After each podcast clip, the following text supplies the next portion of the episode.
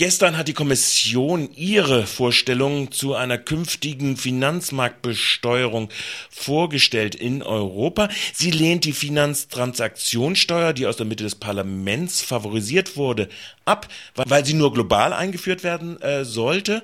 Stattdessen favorisiert sie eine Finanzaktivitätssteuer auf Gewinne und auf Löhne äh, in dem Finanzsektor. Sie kalkuliert das mit 25 Milliarden Euro jährlich Einnahmen. Sven Giegold, ist das ein adäquates Ad Instrument, was die Kommission jetzt vorschlägt? Zunächst mal äh, bedeutet das, was die Kommission vorschlägt, vor allem eins, Aufschieberei, weil sie sagen, dass sie erst bis Sommer 2011 äh, wieder berichten wollen, ähm, und zwar unabhängig davon, welches Instrument.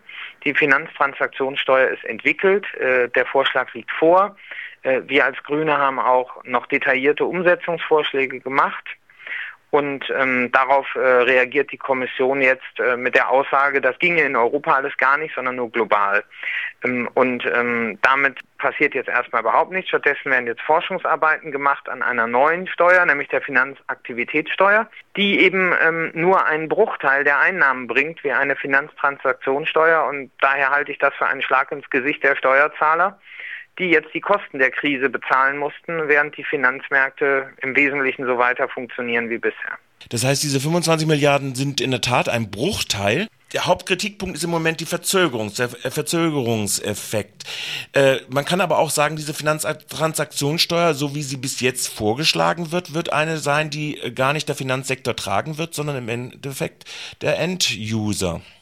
Das gilt bei Steuern ähm, zu relevanten Teil ohnehin. Auch die Finanzaktivitätssteuer, wenn Sie die Gewinne und Löhne besteuern, auch dann wird der Finanzsektor versuchen, das natürlich auf seine Preise zu überwälzen.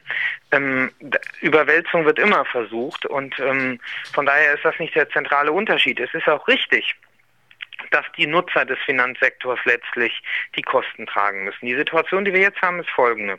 Äh, Nutzer spekulieren, gerade auf den Derivatemärkten, das trägt zur Destabilisierung des Finanzsektors bei. Und die Kosten tragen dann alle anderen Bürgerinnen und Bürger, die ab und zu mal Überweisungen machen. Äh, das ist äh, nicht gerecht, sondern wer Finanzmärkte intensiv und spekulativ nutzt, soll mehr bezahlen als derjenige, ähm, der sie ganz normal wie ein normales Unternehmen oder ähm, wie ein einfacher Sparer nutzt.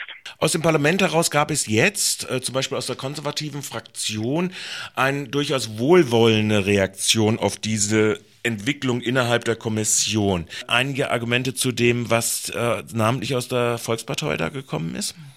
Also der Punkt ist, ähm, innerhalb der Konservativen im Europaparlament sind die Meinungen gespalten und diese Lösung der, Ko ähm, der Kommission zu sagen, äh, wir sind global dafür, und in Europa behindern wir die Entwicklung. Äh, das ist genau äh, das, was denen hilft, äh, ihre internen Differenzen zu überwinden. Deshalb wundert mich nicht, dass es aus Teilen der Konservativen dort Befürwortung gibt. Aber wir sind längst an einem anderen Punkt, weil sich mehrere Staaten auch für die Finanztransaktionssteuer in Europa ausgesprochen haben. Frankreich, Deutschland, Be Belgien, Österreich. Und ähm, für Steuerfragen ist in Europa zuvorderst der Rat zuständig, also der Rat der Mitgliedsländer. Und dort müssen jetzt äh, Herr Schäuble bzw. sein Vertreter Herr Asmussen ähm, genauso äh, Frankreich liefern. Also es kann nicht sein, dass die Kommission jetzt sagt, äh, wir verzögern das alles und die Mitgliedsländer werden ihrer Verantwortung nicht gerecht, dafür zu sorgen, dass ihre Etats gerecht finanziert werden. Und dazu gehört eben eine Finanztransaktionssteuer.